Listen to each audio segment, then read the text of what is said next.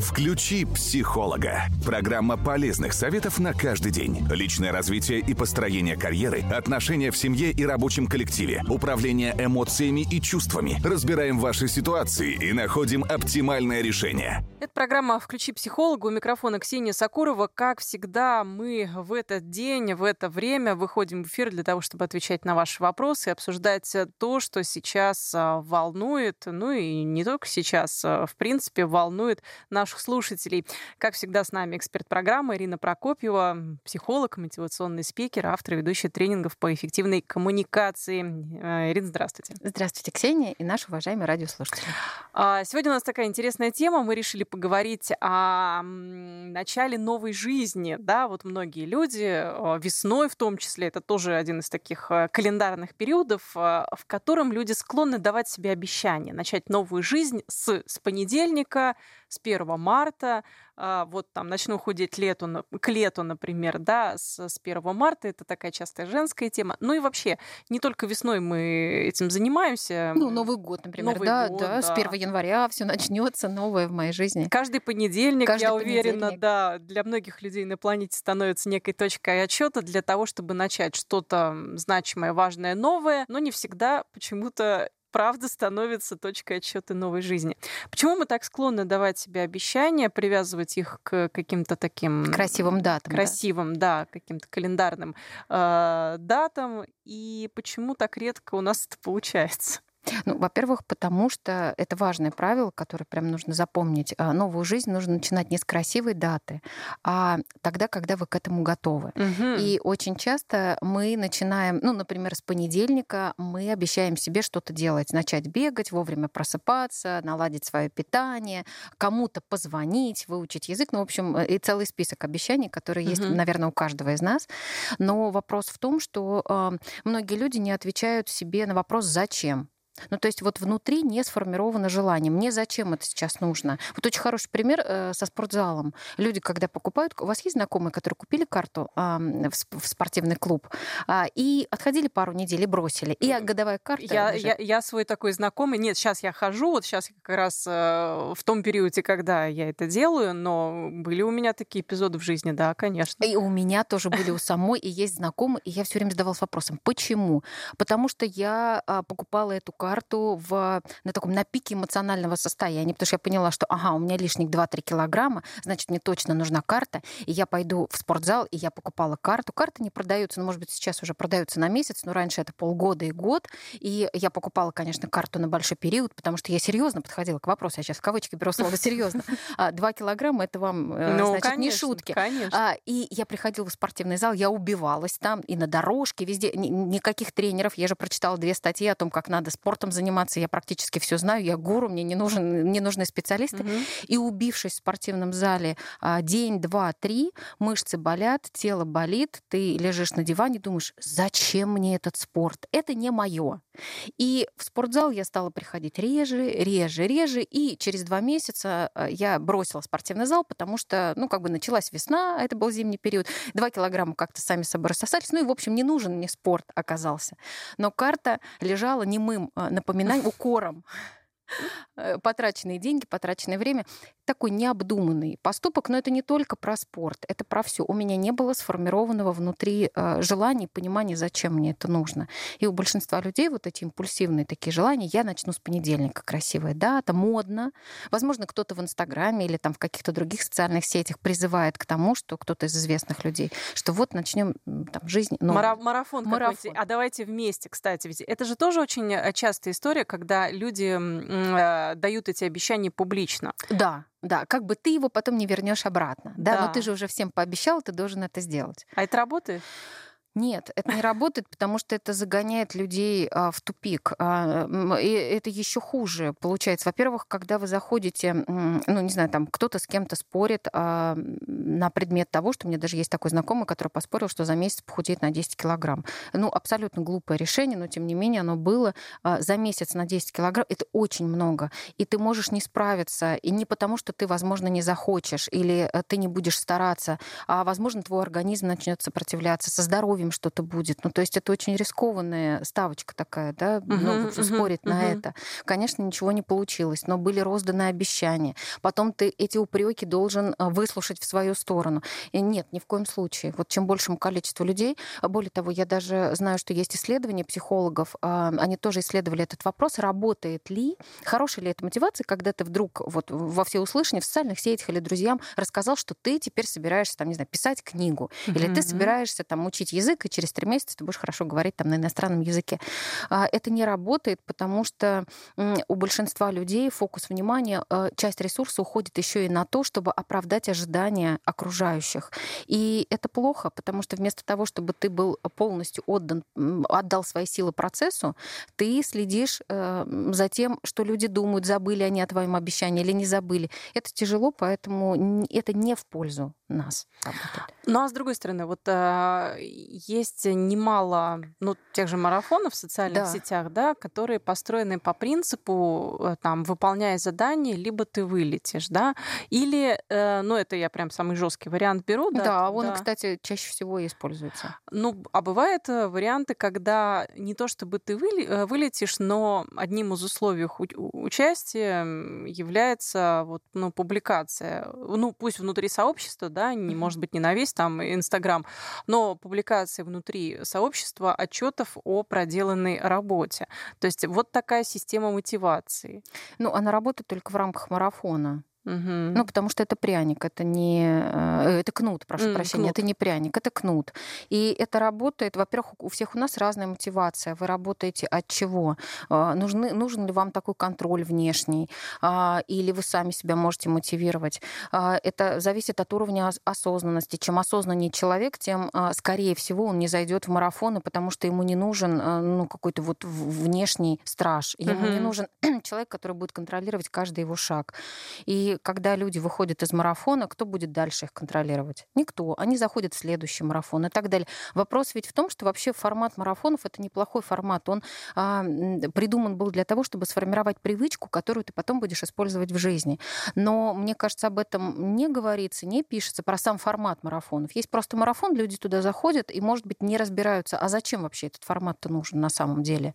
А, что я хочу сейчас получить а, от этого формата? Вообще осознанность очень важна. Ну, то есть э, человек должен понять, что он хочет изменить в своей жизни. Ну, подождите, а вот э, мы еще поговорим про там поддержку, да, про uh-huh. сообщество. Что вот он, он хочет изменить? Но когда у человека есть э, лишние 10 килограммов, э, ну, наверное, все-таки это может быть вполне осознанным желание, да, от них избавиться. Однозначно, только надо различать, это прям вот настоящее желание или это сиюминутная такая вот прихоть. Может быть, ему не мешают эти 10 килограммов?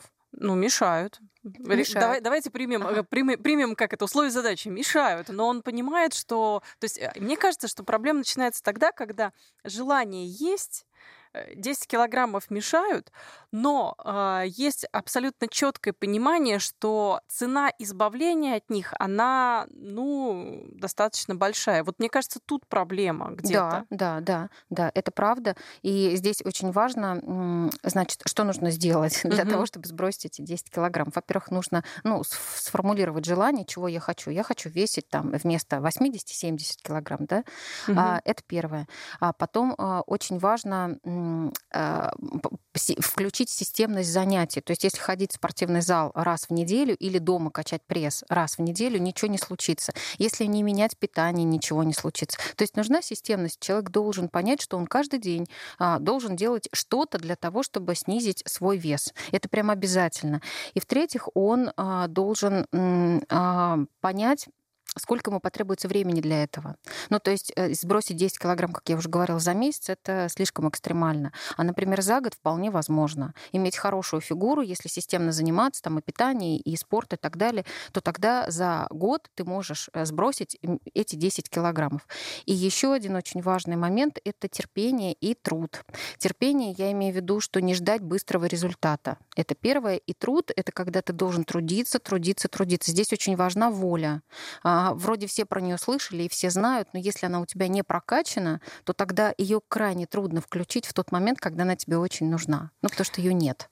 Мне кажется, тут еще слабое место в том, что люди ждут результата э, в какой-то очень субъективный момент. Ну, например, через месяц, да, вот как да, вы говорите. Да, да, да, То есть нет объективного м, такого понимания, когда на самом деле имеет смысл ждать результата. И то есть э, мне кажется, что люди просто вот эту вот рэперную точку ставят произвольно, угу. не ориентируясь на, ну, хотя бы, не знаю, там какие-то научные исследования. То есть если бы, я предполагаю, человек точно знал, что э, при выполнении, ну, пусть рутинных, да, но определенных действий, допустим, в течение трех месяцев он получит вот такой результат, было бы легче.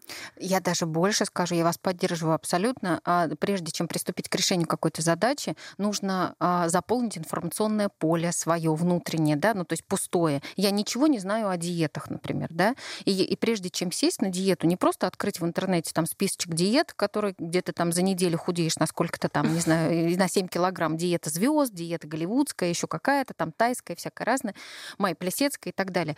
Ну, на, на секундочку, Майя Плесецкая по несколько часов в день э, физически там, трудилась так. Там такой обмен веществ, Там, что, конечно, в принципе, можно было конечно. очень много всего есть. И насколько до 80 лет угу. э, она танцевала прекрасно. И, ну, в общем, э, поэтому физическая активность очень нужна. И первое, что нужно сделать, нужно заполнить информационное пространство, все почитать и о диетах, э, ну, может быть, посоветоваться с врачом, сдать кровь, насколько вы там себя чувствуете хорошо, получить э, профессиональную помощь, профессиональные советы.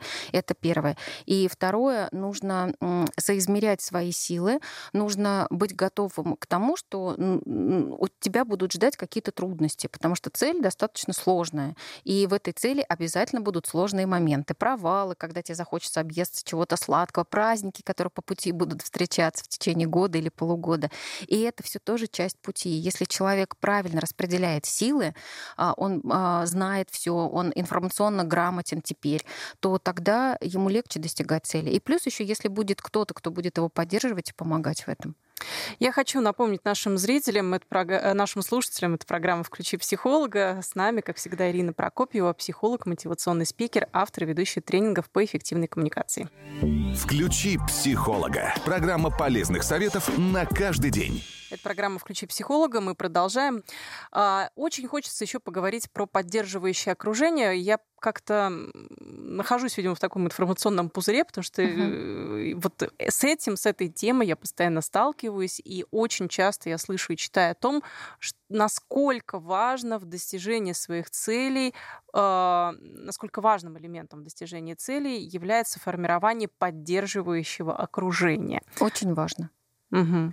То есть это, это правда так? Конечно, потому что, э, ну, во-первых, я уже сказала про трудности, а, они будут, э, неважно, какую цель вы, ну, например, вы решили поменять работу. Это вообще, э, ну, это немножко другая задача и уровень другой, да. Я понимаю, что худеть, наверное, кому-то тоже сложно, но менять свою жизнь радикально, а, тогда, когда это связано с деньгами, там, с финансами, со статусами новыми, может быть, с переездами и так далее, это сложные решения. И далеко не всем людям они даются просто. Но, например, они необходимы.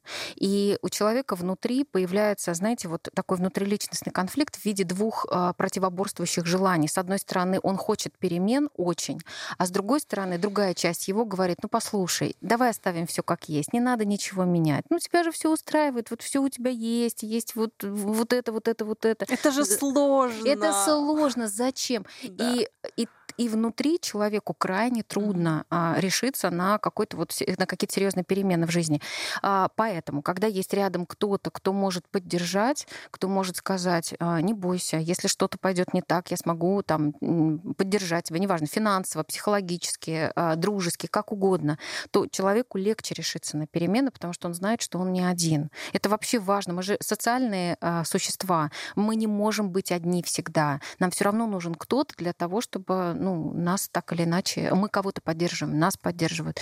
И вот в этой связке, в этой корзинке друзей, людей, единомышленников э, своих э, легко двигаться. Ты тогда не боишься провалов.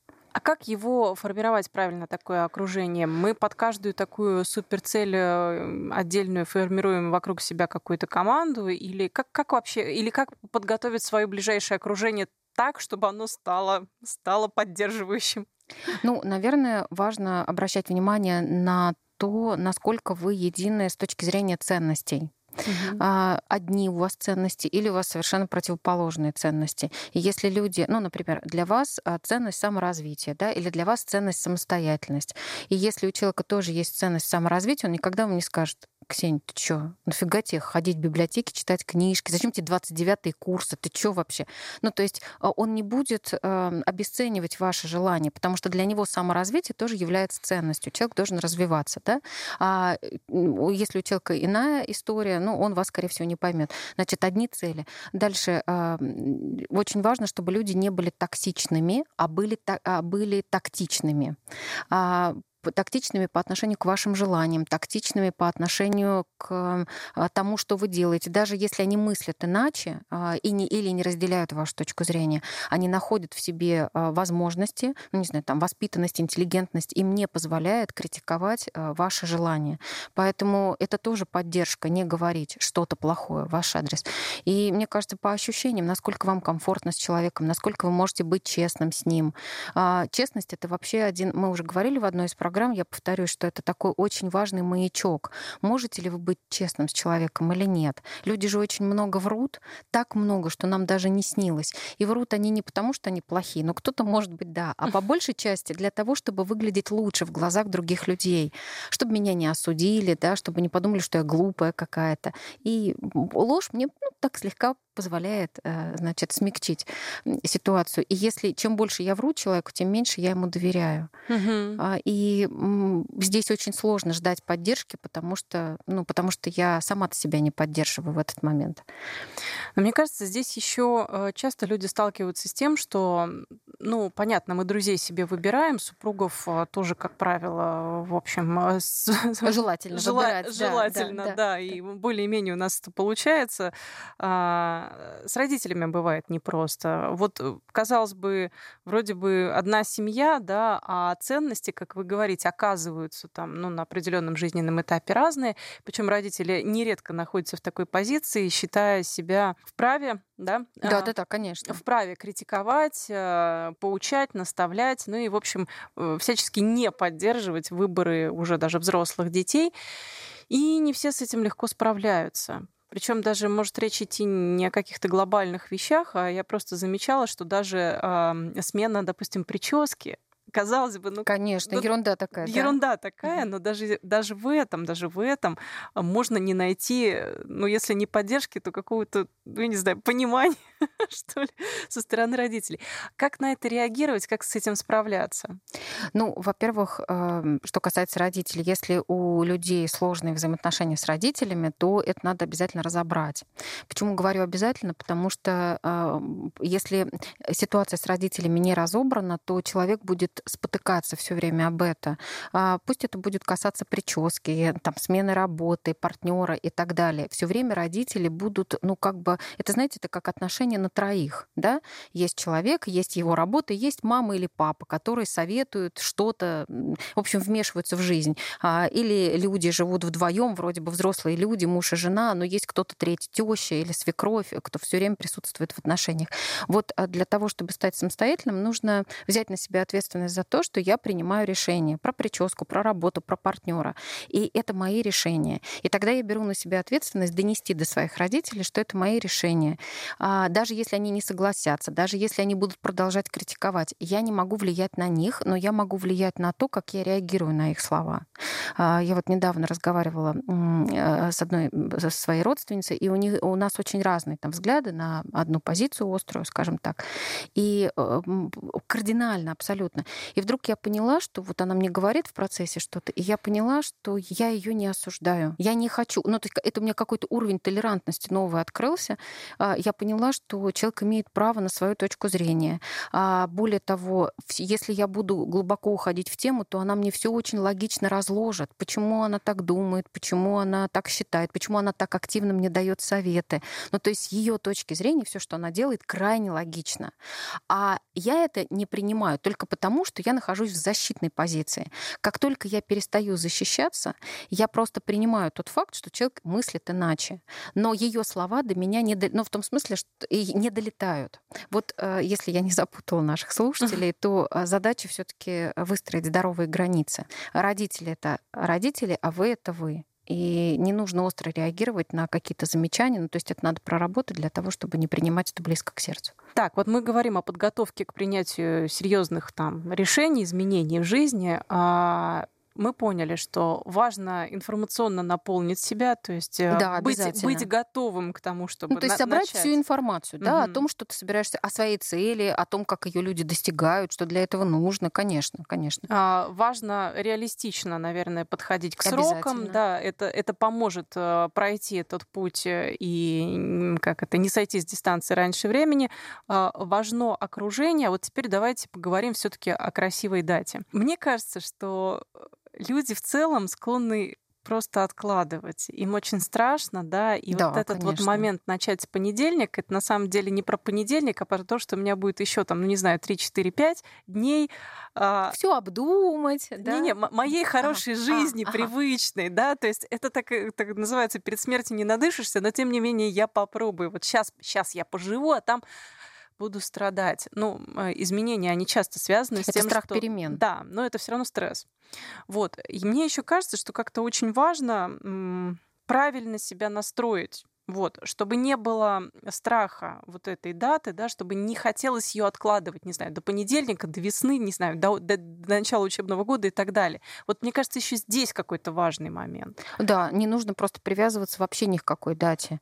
Ну, то есть нужно начинать э, что-то менять, там, привычки или свою жизнь с любого дня недели. Любой день недели подходящий. И даже если ваш выбор пойдет на понедельник, несмотря на то, что он такой заякоренный уже, и прям все его ругают, но на самом деле это такой же обычный день. Если вы вдруг решили начать, и вам удобно начинать там с начала недели, да ради бога, пожалуйста, начните с понедельника. Не надо привязываться ни к каким датам, не надо придавать им особого значения. Это просто первый день, когда вы питаетесь иначе. Ну, вернее, вы пробуете да, питаться иначе, потому что вы решили не просто худеть, а вы решили э, выстроить свою систему питания по-другому, так, чтобы вы чувствовали себя хорошо, так, чтобы вы не поправлялись, так, чтобы вам было легко и комфортно жить. Смысл в том, что вот многие говорят, о, я откажусь от пирожных, и что же будет, и как же так вот поживу, поднаслаждаюсь сейчас еще 3-4 денечка, а потом вот пост же сейчас будет, и все, и я, и сяду на картошку и постное масло. Ну, на самом деле важно, чтобы люди переносили это удовольствие вот в испытывали его в процессе. Э, никто не лишает вас пирожных, но есть, допустим, там не такие калорийные, да, сладости, и, а, и есть огромное количество всего того, что может а, также нести удовольствие. Вот задача не менять кардинально свою жизнь. Не надо голодать, а, или не надо убиваться в спортивном зале, или выучить весь учебник английского языка за выходные. Ну, не нужно. Нужно просто получать удовольствие от того, что ты делаешь.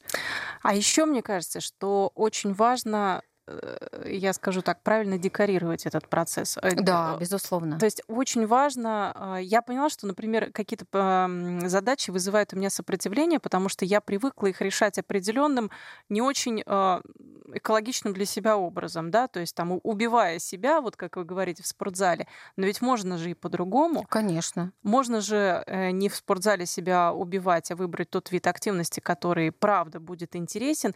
И мне кажется, вот очень важно себя настроить на просто получение другого удовольствия. Да. Другого. А можно наращивать э, степень сложности этих спортивных занятий. У меня была студентка, которая решила подняться на Эльбрус. Это, ну, те, кто нас слышали, слышат, слушают сейчас, и, и, возможно, среди вас есть люди, которые поднимались, вы знаете это как никто другой. Я только по э, видеороликам. Это, ну, просто, это не человеческие усилия, и люди, которые дошли до вершины, ну, просто мой низкий поклон им. Это очень тяжело.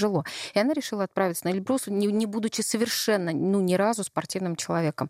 Она проконсультировалась с теми людьми, кто уже поднимался. Ей дали правильные советы. Она готовилась месяц. Она начала сначала с быстрых пеших прогулок, потому что у нее тело вообще было не подготовлено. И в течение трех недель она наращивала, наращивала, наращивала нагрузку. И уже к концу третьей недели она пробегала в парке 5 километров. Ну, то есть это достаточно, ну, и дыхание развивается. Ну, ну то есть она прям вот активной физической нагрузкой занималась.